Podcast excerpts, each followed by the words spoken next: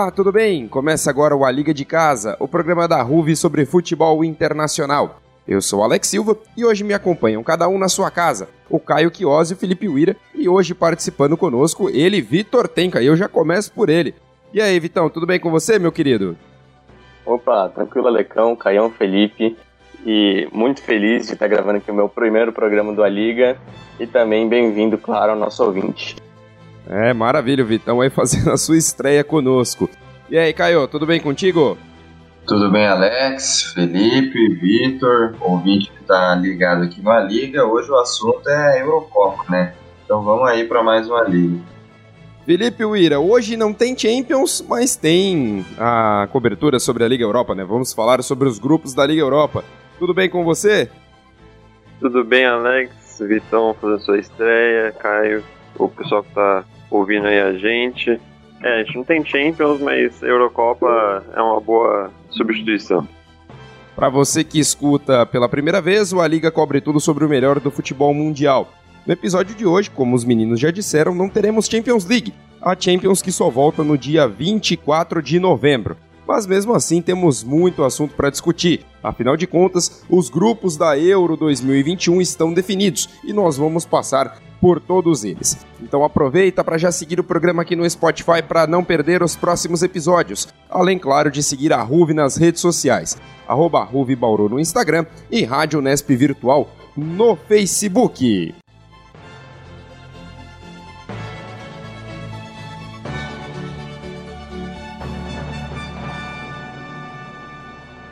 Para começar o nosso programa, vamos para o grupo A da Eurocopa, que está assim definido com Itália, Suíça, Turquia e País de Gales. A última derrota da Itália foi na temporada passada na Nations League, 1 a 0 que a equipe acabou perdendo para a seleção de Portugal, Portugal que foi campeão inclusive da Nations. Ô Felipe, a Itália vem forte para esse grupo?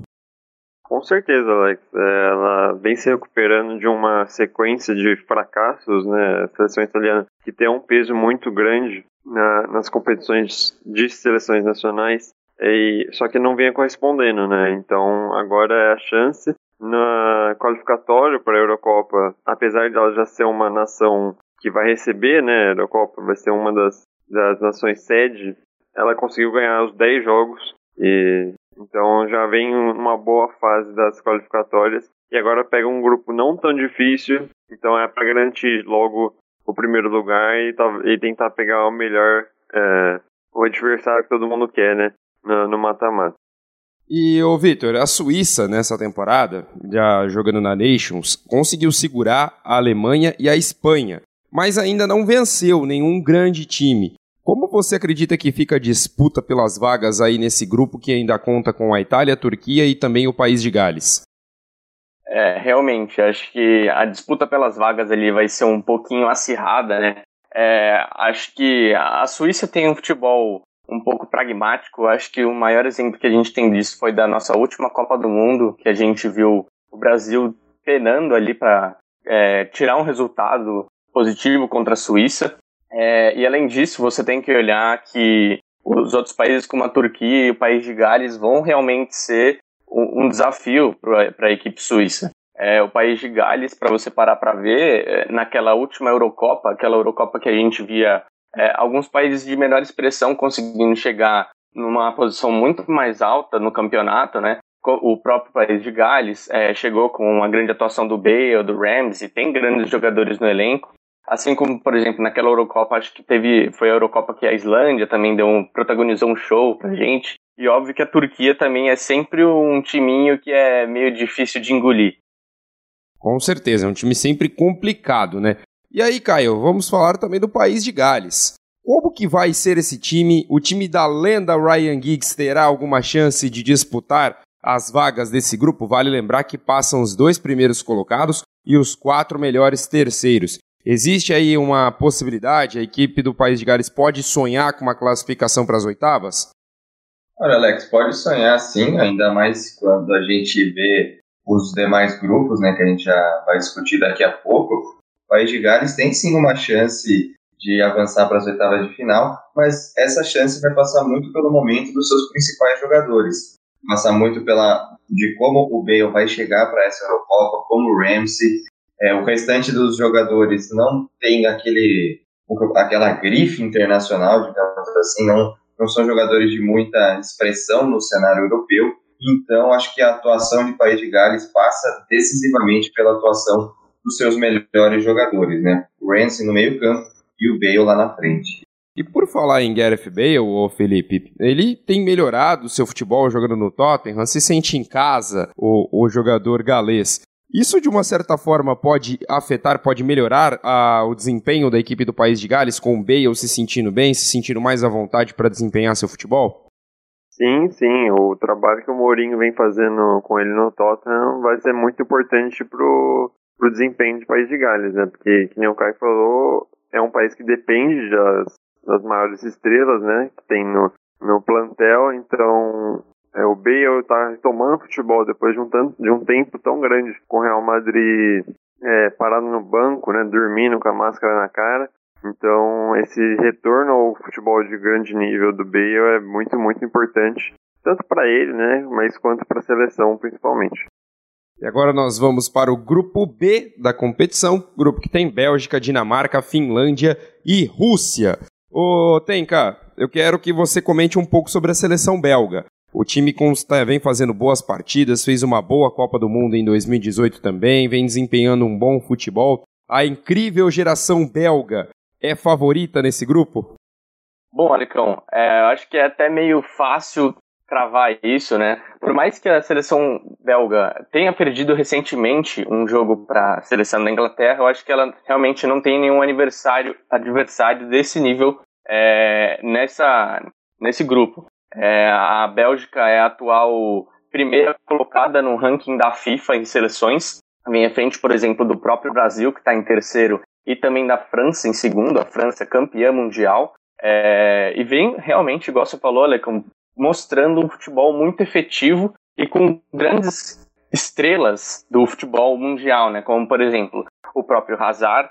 E por mais que não esteja em alta assim no Real Madrid, vinha vindo de muitas lesões, ainda é um dos melhores jogadores do mundo. É, tem grandes jogadores em ascensão, como por exemplo o Tillemans, que está jogando muito bem no Leicester City. Tem jogadores como o Axel Witzel, do Borussia Dortmund. Então você soma tudo isso e acaba que você tem uma seleção muito forte, com um elenco muito rico, comparado com seleções que são meio que a gente não vê muito no topo do cenário mundial.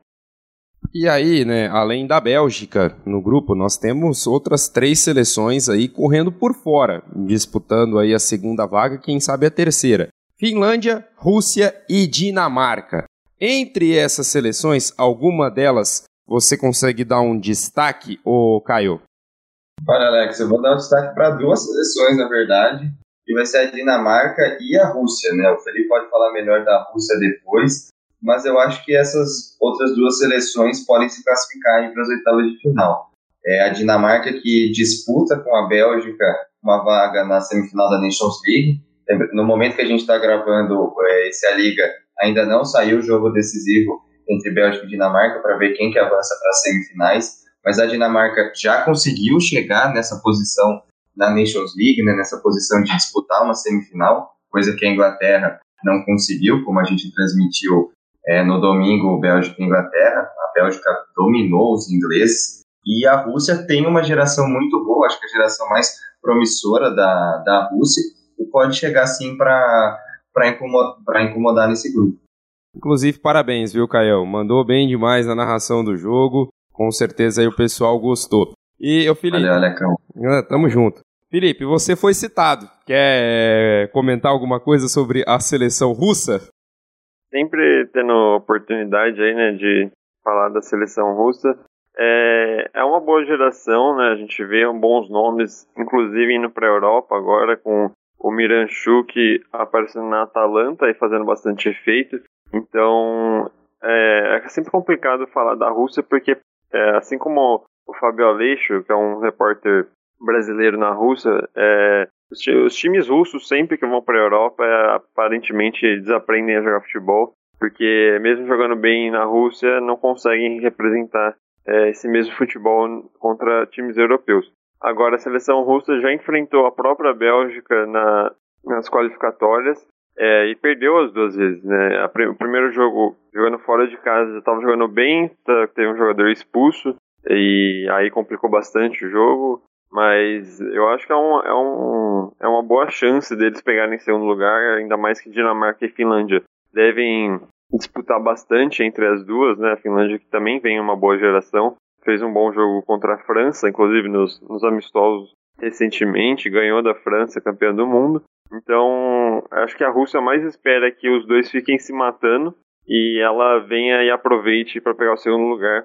A Rússia que recentemente teve um caso com o Zilba, não vou entrar em muitos detalhes, mas aparentemente o maior capitão é, talvez não jogue mais, né? Então é uma preocupação a mais, mas vai ser interessante como ver como essa seleção nova, né, entre aspas, da Rússia vai chegar para essa Eurocopa. Perdeu de Zilba de fato, é, perde um dos melhores jogadores, se não o melhor jogador da seleção russa. É algo para se destacar mesmo. Vamos agora para o grupo C dessa competição. Grupo C que tem Áustria, Holanda, Ucrânia e a incrível Macedônia do Norte. Vamos começar falando sobre a geração holandesa, ô Vitor, porque a geração holandesa vem se destacando nas últimas competições, conseguiu chegar na final da última Nations League e tem grandes nomes. Há uma expectativa para que a Holanda passe com facilidade para o mata-mata dessa Euro? Ah, eu acredito que sim, Alecão. É, tanto pelo nome da seleção, né? É, e também você tem que olhar na, na outra mão, que é o nome das outras seleções, com todo respeito, óbvio. Além disso, eu acho que eu tenho que voltar a falar um pouquinho daquele quesito de peças que você tem à sua disposição. É claro que quando a gente pensa em Holanda, a gente acaba pensando é, que sempre existe algum holandês que está num dos times tops aí do mundo, como por exemplo o Wijnaldum no Liverpool. É, você tem o Depay que está numa ascensão absurda, ele quase foi contratado pelo próprio Barcelona. Então, acho que o normal a se pensar, por mais que a Holanda não venha, assim, nessa última Nations League de resultados muito exorbitantes contra times é, do maior escalão, assim, isso é algo que você tem que se preocupar depois. Contra aqueles times que você tem que fazer o arroz e feijão, a Holanda se vira bem. É, a seleção holandesa vindo muito forte mesmo, vamos aguardar. Infelizmente sem o Van Dijk, né? O Van Dijk, a gente ainda não sabe na, na Euro, né? Provavelmente na Euro ele até esteja recuperado, mas vem de uma lesão gravíssima aí, o zagueiro holandês. E falando agora sobre a Ucrânia, que infelizmente não tem mais Shevchenko, né? Que era uma, era uma saudade jogar. Não sei se é da época de vocês, é pelo menos da minha época, jogar o Play 1 e ter o Shevchenko como um dos melhores jogadores do, da Master League. E o, e o monstro fazia... demais. Não, o Tchevchenko era monstro demais, fazia parte da minha seleção. Isso sem contar que o narrador do, do Play 1 era maravilhoso quando tinha uma jogada do Tchevchenko, né? Ele falava uhum. Tchevchenko com uma emoção que era algo sensacional. Mas, mas enfim, vamos voltar para a realidade. A Ucrânia vem jogando na primeira divisão da Nations, enquanto a Áustria é um time ainda da segunda prateleira na competição, Caio. Para você, isso faz alguma diferença na preparação para a Eurocopa? Ah, eu acho que faz um pouco de diferença, até porque a Ucrânia vem jogando com adversários tecnicamente melhores, né, com seleção melhor, com melhores seleções do que a Áustria, né? E outro fator é que a seleção ucraniana, eu vejo que ela tem mais peças de reposição do que a seleção da Áustria, né? A gente tem bons nomes na seleção ucraniana, como Yarmolenko, o próprio Marlos, né, brasileiro naturalizado ucraniano, e na Áustria, aqui de cabeça, eu só me lembro do Alaba, né? Que é o grande jogador da, da, da Áustria, né? Inclusive joga de meio atacante, meio esquerda, lateral, joga do que precisar lá na seleção austríaca. Então eu acho que nesse confronto entre Ucrânia e Áustria, acho que a Ucrânia leva, sim, uma vantagem em relação aos austríacos. Saudades da época que a gente, como torcedor são paulino, tinha que reclamar do Marlos e não de outros jogadores como a gente tem que reclamar ultimamente. É triste, viu? De vez em quando. É, às vezes a gente só dá valor quando perde, né? Quando, como o pessoal gosta é. de falar. Então aí é a situação aí com o Marlos. E Felipe, nós temos também a incrível, possante seleção da Macedônia do Norte, que passou pela repescagem nas qualificatórias. É uma equipe que pode sonhar aí em roubar um dos lugares, quem sabe ficar com a terceira vaga, ou é um time que vai, vai ali, digamos, fazer uma participação especial na Euro 2021? É, eu acho que vai mais uma participação especial, igual você falou. É uma, é uma conquista histórica até para a Macedônia do Norte estar numa Eurocopa. Então acho que só isso já é uma, é uma grande, uma grande, um grande passo para um país que não tem tantos nomes assim no futebol e conseguiu passar no conseguiu passar por Kosovo e Geórgia, né? São duas seleções que apesar de para um futebol um pouco mais alternativo da Europa tem uma, jogadores é, interessantes, né? Kosovo, infelizmente, tinha muitos desfalques, então acabou perdendo de 2 a 1 um. Tinha, por exemplo, não tinha o Rashica, que é do Werder Bremen, né? Um jogador muito, muito perigoso né? na frente. E agora a Macedônia do Norte, que passou pela Geórgia com um gol do lendário Pandev, é, com acho que 39 anos, depois eu dei uma conferida, é, fez o gol decisivo contra a Geórgia e agora a Macedônia do Norte chega num grupo complicado, mas que talvez até consiga tirar uns pontos. Né? Eu acho difícil ela lutar por vaga, mas talvez ela não saia zerada desse grupo C. E com isso nós fechamos o nosso primeiro bloco. Fica aí que daqui a pouco a gente vai falar sobre o grupo da morte e é um grupo que está bem interessante. Aproveita essa pausa para seguir a Ruve nas redes sociais, arroba Ruve Bauru no Instagram e Rádio Nesp Virtual no Facebook. E também segue a gente aqui no Spotify, clica no botãozinho de seguir aqui no nosso programa para você receber os novos episódios. Fica aí com a gente.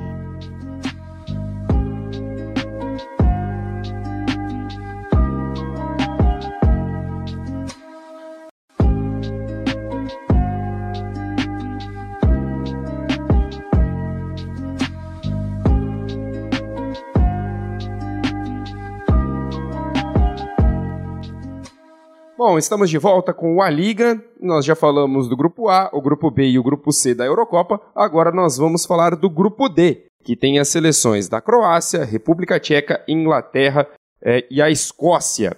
O Felipe, começando aí com Croácia e Inglaterra que foram muito bem na, ótima, na última Copa do Mundo. O confronto entre essas seleções vai decidir o líder do grupo D. Vale lembrar que foi a semifinal da, da, da Copa do Mundo de 2018 a equipe croata acabou vencendo a Inglaterra na prorrogação, depois de. acabou virando o jogo, né? Ainda teve todo aquele caso lá do gol do Mandzukic, que ele saiu comemorando, derrubou o repórter e tudo mais. Mas enfim, é um confronto muito importante que pode definir a liderança. Você vê dessa forma, Felipe?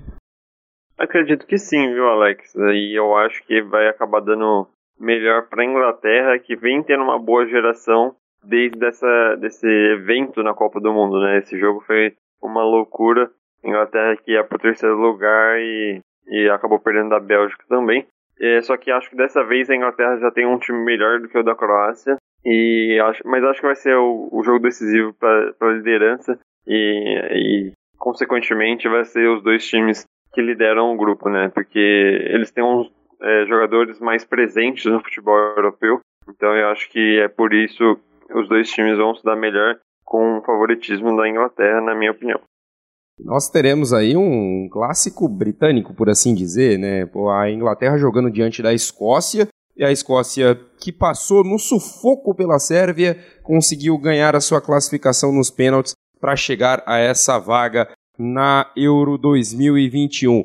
Ô, Tenka, você vê essa, esse jogo entre Inglaterra e Escócia como uma partida decisiva para ver quem consegue avançar para a próxima fase, garantindo aí um dos dois lugares, ou quem sabe um, um lugar ali na terceira colocação para avançar para as oitavas de final?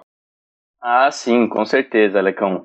É, o que eu gostei desse grupo é que acho que, para quem não conhece, né, existe uma rivalidade histórica entre Escócia e Inglaterra, que é, digamos que é uma rivalidade um pouco violenta, até certo ponto, dentro das quatro linhas. É, eu acho que esse é um dos confrontos que eu mais tenho vontade de ver assim, porque por mais que a Escócia seja o cachorrinho pequeno aí desses dois, é, eles ainda conseguem dar um trabalhinho justamente por conta dessa rivalidade histórica que eles vão com sangue nos olhos para cima da, da Inglaterra mesmo.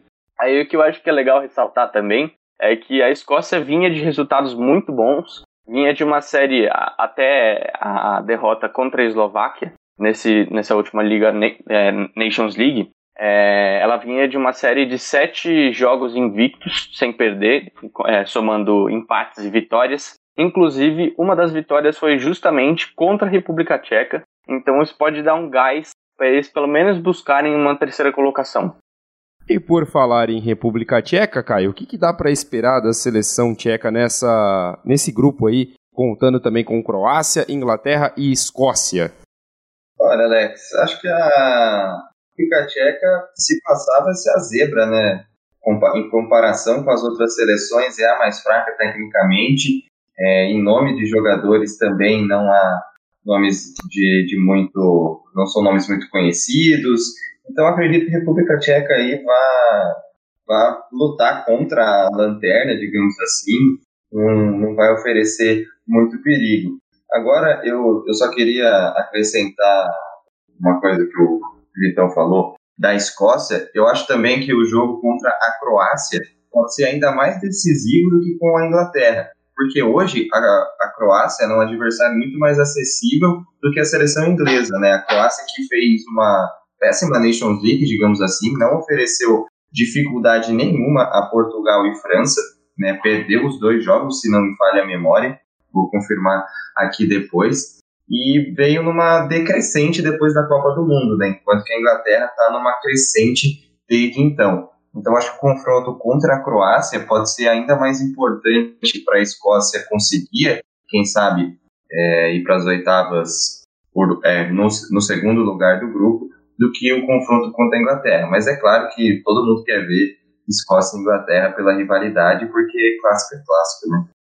É, com certeza. Clássico é clássico e vice-versa. Já diria aí alguns nomes, como por exemplo Jardel, numa entrevista falando isso, o jogador que era do Grêmio na época. E enfim, vamos para o grupo E da competição. Um grupo, no mínimo, eu diria equilibrado. Não é um grupo da morte, mas é um grupo ali interessante, porque temos Polônia, Espanha, Suécia e Eslováquia. E aí, ô Tenka, eu, a gente precisa comentar um pouco sobre essa seleção espanhola. Porque é um grupo que tem boas seleções e a Espanha gosta de se complicar contra times mais fechados, contra times que fecham ali a casinha e tentam jogar nos contra-ataques. Devido a essa situação, podemos ter alguma surpresa nesse grupo?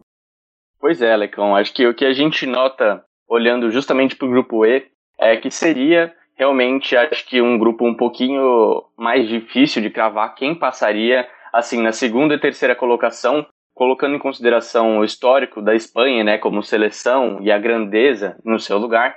Mas é igual você falou, Alecão, é, a Espanha gosta de se complicar. De tempos para cá, é, depois daquelas Copa, depois da Copa e Eurocopa que a Espanha ganhou, ela não vem tendo os resultados de Espanha que a gente conhece. O que acontece é que, óbvio que a Espanha sofreu algumas baixas, não pode mais hoje em dia contar com elencos compostos basicamente pelos melhores jogadores de Real Madrid e Barcelona. É, tem que trazer outras opções, jogadores é, agora que jogam na, na Premier League, jogadores de dentro da Liga que não são do Real Madrid e Barcelona. E eu acho que as trocas recentes de técnico também foram quebrando um pouco daquela química que a equipe espanhola tinha, é, que conseguia envolver tão bem os adversários. Então, acho que levando isso em consideração, e também em consideração que os outros é, times do grupo E não são assim seleções ruins, ou é, são na verdade seleções chatas de você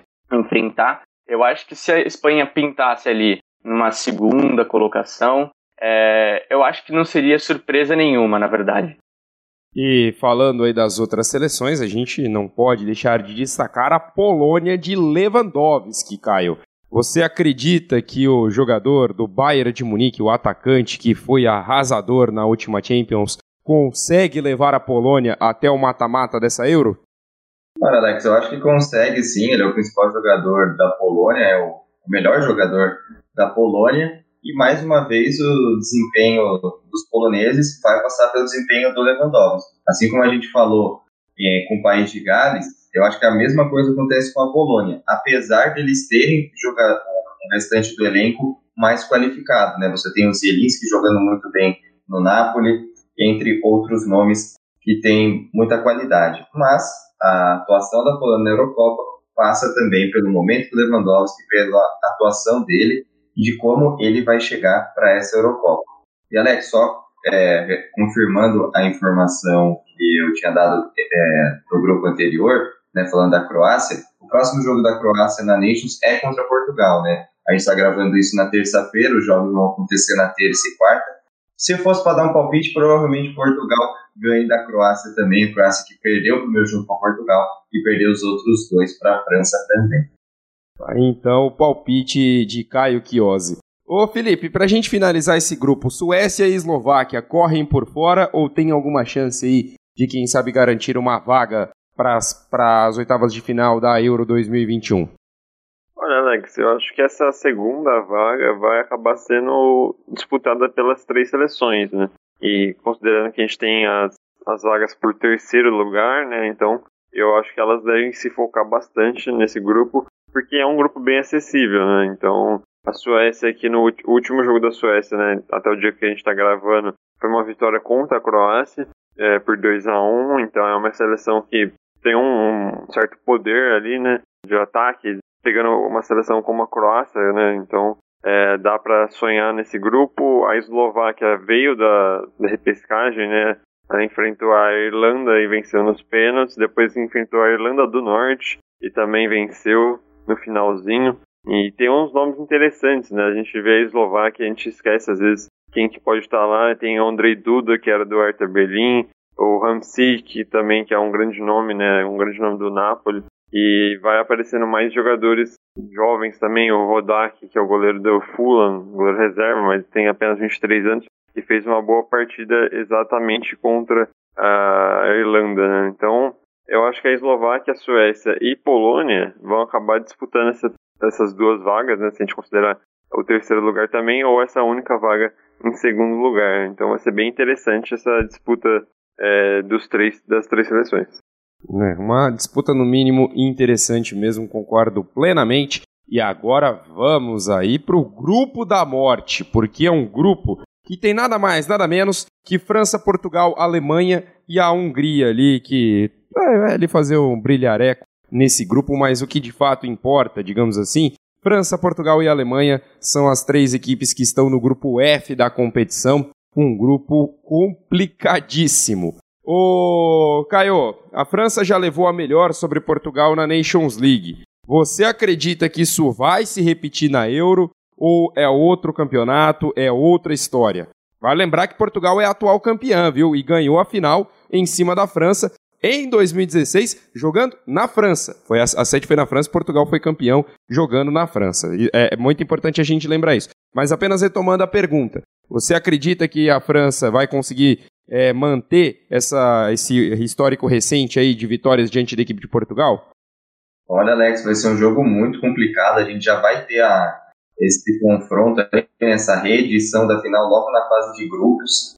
É, no, no, jogo da Nations League foi um jogo muito aberto, com muitas chances para todo lado. A qualquer momento podia sair um gol, a vitória estava nas mãos de, das duas seleções, assim. Né? A França acabou vencendo o último jogo por 1 a 0 o gol do Kanté, mas vai ser um confronto muito interessante de se ver, dois, duas excelentes seleções, com jogadores renomados, com jogadores de muita qualidade, espalhados pelos maiores clubes do continente europeu. É outra competição, acho que Portugal vai vir mais focado, até porque não conseguiu se classificar para as semifinais da Nations League, mas a França também é atual campeã do mundo, né? Se Portugal é atual campeã da Euro, a França é atual campeã do mundo e tem tudo aí para ser um jogaço. Eu acho que vai dar a França de novo. Acho que a França tem um elenco, um elenco mais vasto, assim, tem mais peças do que a seleção portuguesa. Mas o time de Portugal é muito bem entrosado, né? Os 11 titulares, digamos assim, é muito bem entrosado e tem muita qualidade. Okay. Então, vai ser um, um grande jogo, com certeza. É um grupo aí que tem seis títulos de Eurocopa. São três da Alemanha, dois da França e um de Portugal. A Alemanha levou em 72, 80 e 96. A França levou em 84 e 2000 e Portugal venceu em 2016 e teve aquele vice em 2004 que os portugueses ainda não, não conseguem digerir muito bem. Quando perderam em casa também para a seleção da Grécia, o Cristiano Ronaldo ainda um garoto, eu não vou lembrar se tinha 17 ou 18 anos, mas era por volta disso. Então é, é realmente assim um, um grupo muito forte, um grupo de tradição é o grupo da morte mesmo. E nós estávamos falando de Portugal, ô, ô Vitor, e Portugal é uma seleção que vem com um ótimo time para essas próximas competições, tanto na Euro, acredito também que vá para a Copa do Mundo e que vai conseguir fazer um bom desempenho. Portugal disputa mais uma vez o título da Euro? É um dos candidatos ao título? Então, Alex, acho que igual você falou aí, é, Portugal realmente vem com um ótimo título para disputar essa Eurocopa. É, Portugal tem um time que vem meio que se renovando, né? É, é interessante você ver isso que cada vez é, peças mais novas vão compondo esse elenco. É, a exemplo disso, você tem o João Félix, que está brilhando lá no Atlético de Madrid. Você tem o próprio Renato Sanches, que agora está jogando muito bem é, no, no campeonato francês, no futebol francês. Por mais que ele já, tenha, já venha atuando há um tempinho na seleção, é, ele ainda é muito novo.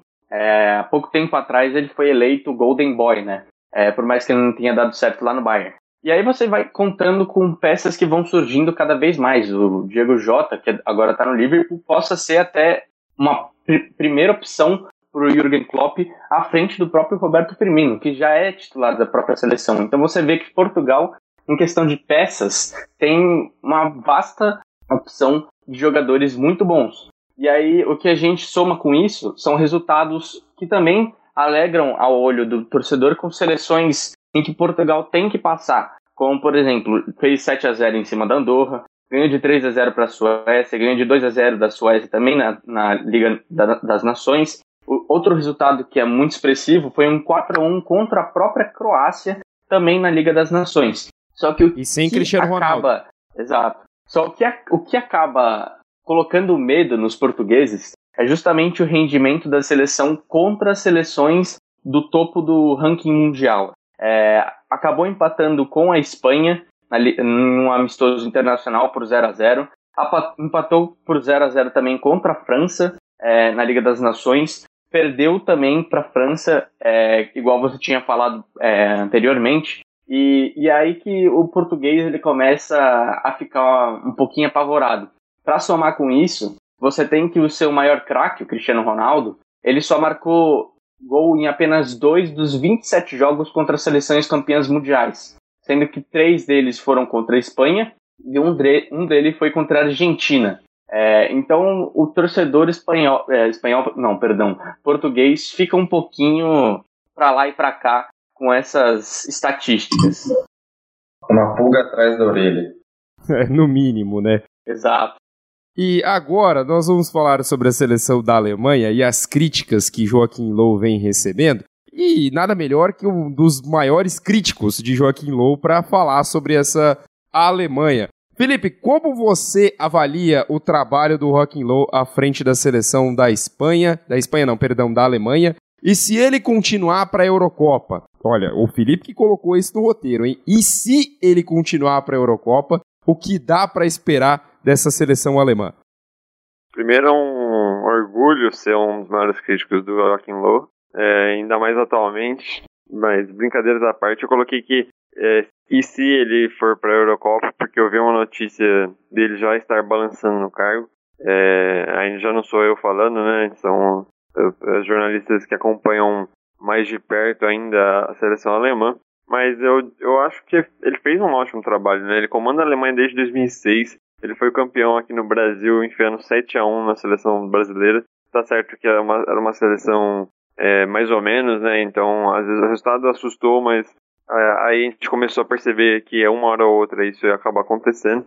É, em 2016 ele conseguiu uma, uma, assim, um bom resultado na Eurocopa, né? Acabou perdendo para a França na semi.